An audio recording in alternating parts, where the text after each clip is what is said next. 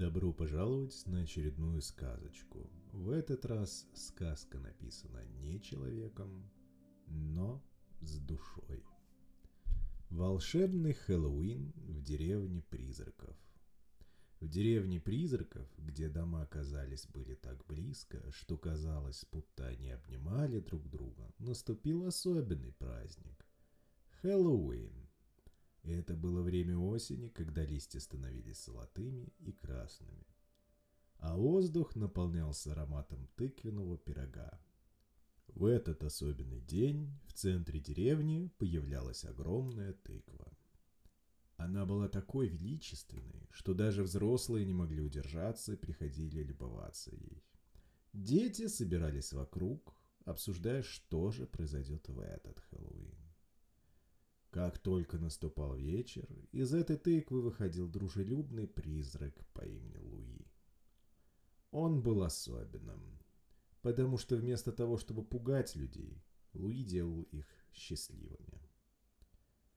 Луи любил этот праздник больше всего на свете – он учил детей рисовать на тыквах разные лица, делать фигурки из бумаги и рассказывал им захватывающие истории о Хэллоуине.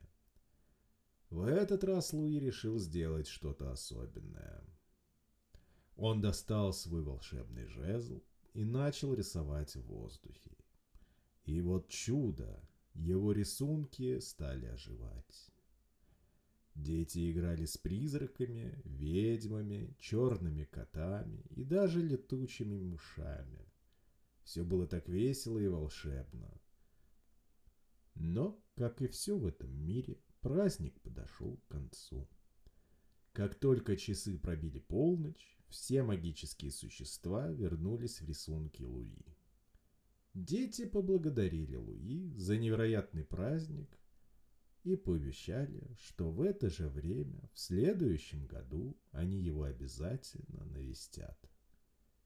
И так каждый год деревня призраков ждала Хэллоуин с нетерпением, зная, что Луис снова принесет радость и волшебство в их жизни. Теперь и вы знаете, что Хэллоуин может быть не только страшным, но и волшебным, если у вас есть такой друг, как Луи.